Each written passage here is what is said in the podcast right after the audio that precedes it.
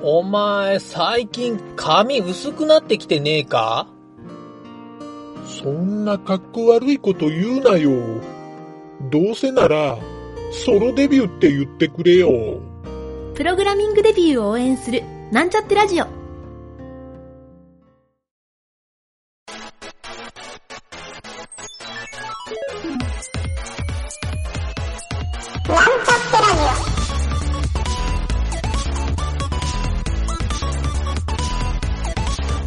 この番組は、プログラミング初心者の勉強に役立つ情報をお伝えする放送局です。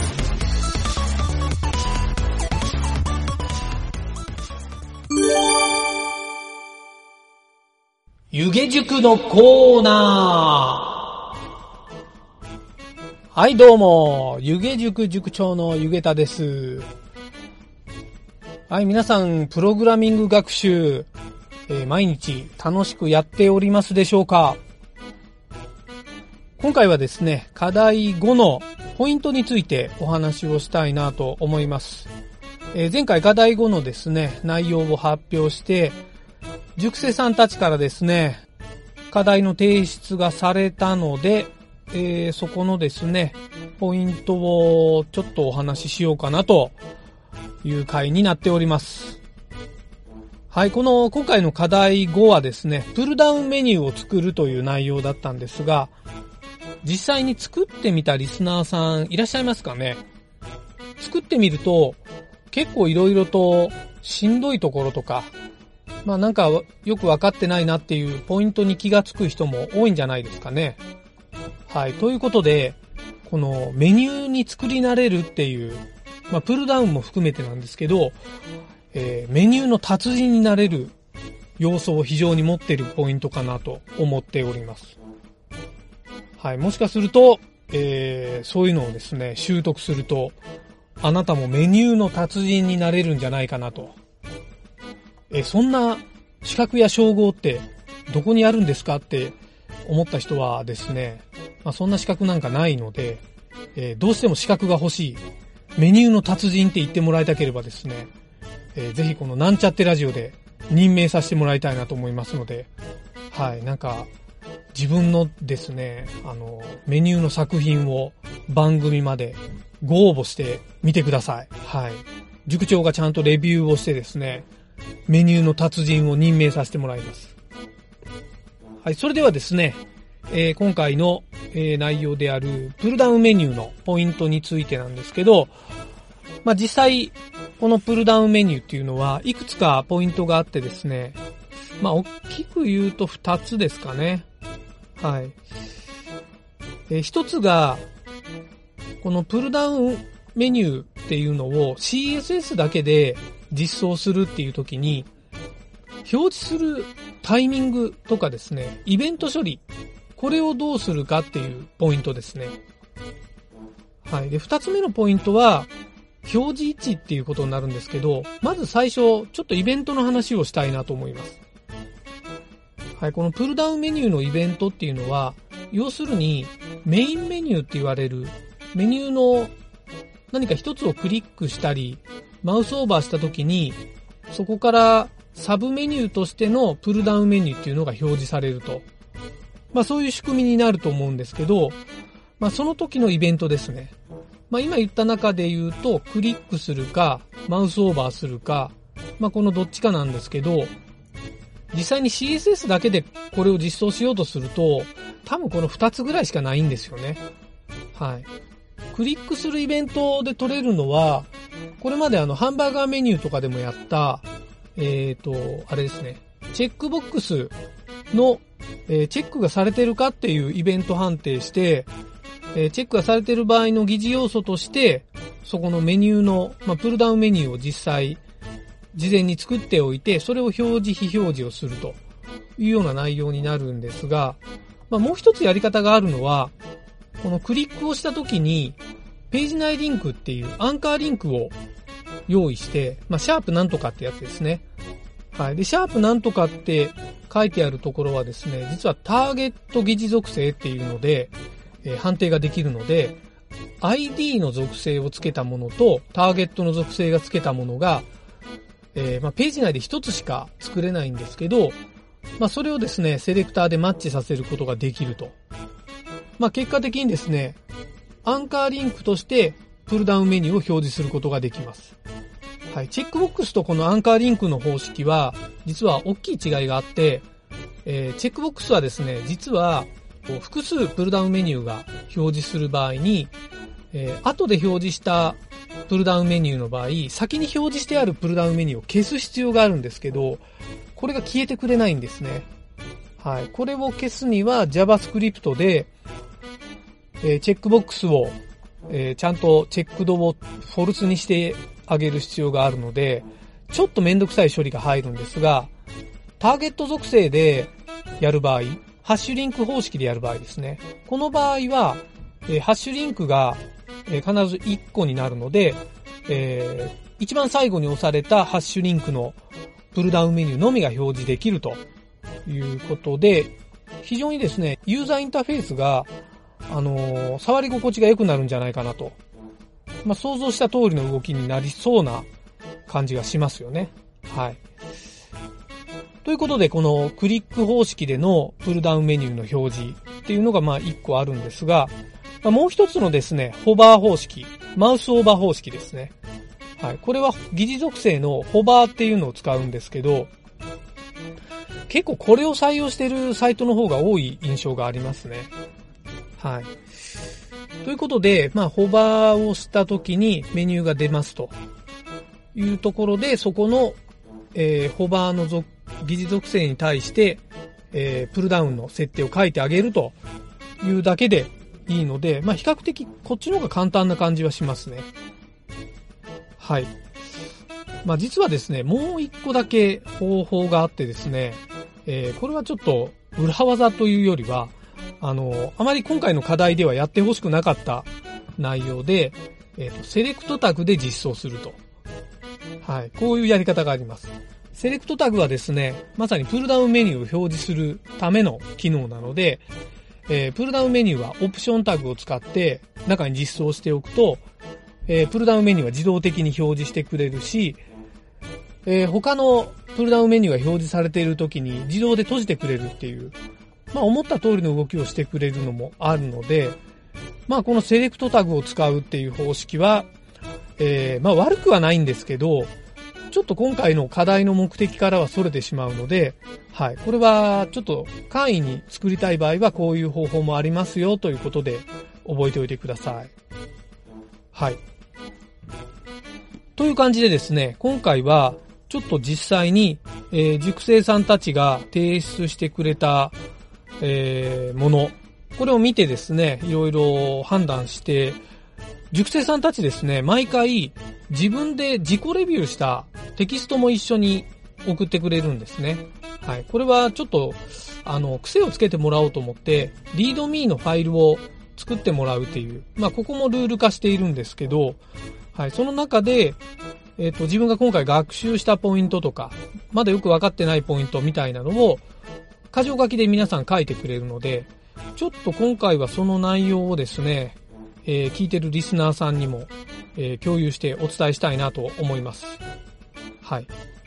えー、ちなみになんですが、この、今回提出してもらった熟成さんはですね、全員ホバー方式での課題提出をしてもらいました。はい。まあ別にホバーだからいい悪いっていう話じゃないんですけど、まあ、皆さん同じようなテイスト、まあデザインとか見た目とか違うので、えー、見た目は違うんですが、まあ、ほぼほぼ同じ方式で作ってくれたので、えー、それをレビューする側としても、まあ、やりやすかったというか、はい、ポイントは絞りやすかったので、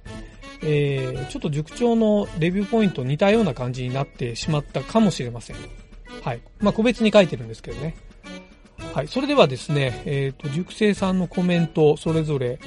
えー、ちょっと全部読むと時間がかかるので、えー、抜粋したものだけ読んでいきたいなと思います。まずですね、えっ、ー、と、一人目の方はですね、分かっていない点、えー、階層構造に対する理解が浅いと、えー、サブメニューに聞かせたい CSS をどのように書いたらいいのか、よく分かっていないと。えー、まあそういう自己レビューを書いてますね。で、二人目の方が、えっ、と、これはなんだ？苦労した点というのが書いてあって、PC はホバーで、スマホはクリックというアクションの設定にすると。まあこれ多分レスポンシブの対応してもらってる中で、えーちょっと自分で色々と学習しながら書いて苦労された点だと思うんですけど、あともう一つありますね。スマホのサブメニュー表示非表示の切り替えができない。はい、これはですね、えっ、と、スマートフォンって、ホバーっていうものが基本的にない。まあ、マウスとかカーソルがないじゃないですか。タッチをするので、いきなりクリックになってしまうんですね。はい。なので、あの、今回皆さんホバー方式で書いているので、えークリックの概念がない状態で、サブメニューの出し入れがちょっとできないというところで苦労されてたようですね。はい。あとですね、この方は、えっ、と、スマホ表示の時に、えっ、と、メニュー、メインメニューとサブメニューの間にちょっと空白ができてしまって、まあ、それが、その空白をどうやって取ったらいいかっていうので、ちょっと詰まってたようなので、そこのことが苦労した点ということで書いてますね。はい。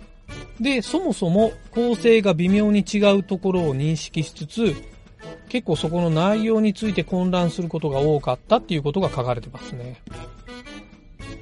はい。あとですね、はい。サンプルじゃなくて自分で書くしかないという、まあサンプルをちょっとコピペしたりすると、やっぱり理解度が浅いんじゃないかなということですね。ああと、クラス名の名前の付け方っていうのを書いてますね。えっ、と、要素が増えてくると、名前の付け方を、えー後から分かりやすくするっていうところが、作った後から気づいたようで、えー今回作った後でメンテがしづらかったみたいな内容で書いてますね。で、まあ、とにかく CSS の書き方に慣れていないという、ちょっと自己レビューされてますね。はい。で、3人目の方。3人目の方はですね、難しかった点は、えークラス名が増えてくると CSS を書くときに混雑してしまう。あ、さっきの方と同じことですね。えーこれからの課題。親要素、子要素、絶対値、相対値、ドム構造。これをしっかりと理解すると。あまあ、ここがポイントとして分かっていれば、まずは課題としては十分かなと思いますね。あと、HTML、CSS の基礎力をつける。あとですね、毎日プログラミングを学習する。えー、で、この方、あの、最後に独り言っていうのを書いてあって、難しくてできない自分が悔しくて悔しくて、点々点。でもとても楽しいと。はい、なんかとても魅力的なことを書かれていて、なんかちょっと塾長として嬉しくなりましたね。はい、では次4人目の方なんですが、難しかった点は、設定した CSS が想定した要素に当たらない、または他の要素に当たってしまうところがなかなか解決できなかった。はい、これセレクターを、実はあの、自分で頭の中で想定したセレクターで書いたときに、別の要素に当たってしまうっていうこと、これ、僕もよくあるんですけど、これはですね、本当に経験して慣れてって、えー、まあ、完璧にそこができないわけじゃなくて、えっ、と、なんでそうなるかっていうところが、だんだん見つけるのが早くなってくる状態になるので、はい。そのスキルアップを目指してもらうといいかなと思いますね。はい。あと、解決方法としては、あ、これ今難しかった点の解決方法ですね。はい。要素が階層構造の場合、親要素、子要素、孫要素、それぞれ個別に設定するのか、共通設定なのかを考えて CSS をコーディングした。あ、この方実際にもう中でそういう対応をされたのを提出されたみたいですね。今まではコピってきたサンプルリストを手当たり次第に CSS パラメータを書き換えて変化を見ながら修正していた。はい。これが自分で構造体を作るという思考に変わってきたということですかね。いや素晴らしいですね。はい。では最後5人目。えー難しかったポイントは、要素の最小単位、括弧リストなどの設定をした箇所を把握してないとわけがわからなくなってしまう。はい。これもですね、多分その CSS の構造体とか、そのクラス名の付け方、まあこの辺だと思うんですね。えーそれから、各要素の背景、えー横幅、高さ、位置設定する箇所の自分なりのルール作りが必要だなと感じた。えー、で、理解できなかった点、かっこもっと教えてほしい点っていうのがありますね。はい。これ塾長すごい気になるんですが、チェックボックスコントロールを使用せずにハンバーガーメニューをクリックするときのイベント処理方法がわからない。ハンバーガーメニュー表示後の各メニューボタンの表示方法は課題積み残しです。あ、ここはちょっと今回はできてなくて、えー、自己学習しようと思ってる点ですね。はい。あの、このチェックボックス以外で、えー、イベント処理をする方っていうのは、ちょっとこのコーナーの初めの方で言った、あの、ターゲット属性の方式ですね。これを使うといいので、はい。えー、まあ、この方にはちょっと伝えてはあるので、おそらく自分なりに作ってみてるんじゃないかなと思います。はい。それで、えっ、ー、と、理解できてスキルアップを感じたこと、CSS の優先度、疑似要素などについては、取り組む前より少し理解できた。まだポジションやディスプレイを上手に使いこなせない今後の課題ですと。はい、いいですね。こういうことを書いてもらえると、えー、教える側もここを重点的に教えればいいなということもわかるので、えー、ちょっとこういうコメントですね、非常にありがたいんですよね。はい、こういう、えー、熟成の方のわからないポイントっていうのを書いてくれるっていうのがですね、はい。まあ、チャットでいろいろやりとりはしてるんですけど、あのー、このやっぱり作り終わった後のこの自己評価、はい、自己レビュー。これですね、塾長が一番参考にしてるところですね。はい、中にはですね、時間がこのぐらいかかったとか、細かく書いてくれてる人もいますし、なんかですね、ちょっとこういうことで詰まったっていう、すごく細かいことも書いてくれる人いるんですけど、あの、とにかくですね、こういうアウトプットって非常に重要なんですね。はい。自分がやった履歴を残すっていう意味でも、えー、1年後にそのコメントを見るとですね、自分の成長感もよくわかると思うので、えー、これはですね、皆さん、あの、自分で何かプログラミング学習するときに、こういう日記みたいな癖をつけてもらうというのはですね、塾長からお勧めしたいなと思います。はい。で、これ結構今回の、あの、塾生さんたちの課題自己レビューを見てですね、皆さんなんか難しかったポイントを書いてくれてるんですけど、あの、少なくとも難しいポイントがないと、課題って言えないなっていうのも改めて塾長も理解してですね、で、それを乗り越えて、ようやくスキルアップしたっていう感覚持てると思うんですよ。はい。なので、ちょっとですね、やっぱりスキルアップを楽しんでもらうっていう、まあ、ここをですね、なんか湯気塾の特徴として見たいなというふうに思いましたね。はい。まあ、ちなみになんですけど、まあ、今回こういうプルダウンメニューみたいなものを作ったんですけど、塾長もですね、えー、まあ、毎回、ホームページの制作依頼とかあるたびに、プルダウンメニューとか、まあ、ヘッダーメニューって必ず作るんですけど、作るたびにですね、なぜか構造体が毎回違うっていう、はい、未だに安定した構造体で作れてるわけではないんですね。はい。ということで、結果的に CSS も毎回違うものを書いたりしているので、えー、まあ、その原因としてはですね、あのまあ、作った後で自分で見ると、もうちょっとこうした方がいいなっていうポイントを必ず見つけてしまうから、えー、必ずちょっとその後書き換えてしまうとか、次作るときはまた別の方式になってしまうと。はい。また、あの、他の人もよくあるのは、別の人が書いたコードを読んだときに、あ、こっちの方がいいなと思っちゃったら、もうそっちを取り入れちゃうっていう。はい。これはあの、やっぱ自己学習でスキルアップっていうふうに、塾長もよく言ってはいるんですが、まあ自分として安定したければ、あの、固定化した何か一つを作っておくっていうのもいいですし、どんどんそうやってね、成長してもらうっていうのも全然ありだと思うので、はい。ぜひ皆さんですね、そういった感じで、えー、学習を楽しんでやるっていう、ここがポイントだと思ってもらえるといいかなと思います。はい。というわけで今回は課題後のポイント、あと熟成さんのですね、結果報告、この辺をお伝えしてみました。え、次回は課題6のですね、内容について発表したいと思います。お楽しみに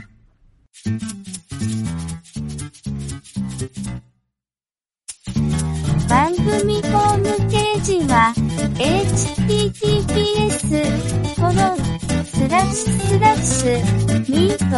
ドットマークスラッシュラジオです。次回もまた聞いてくださいね。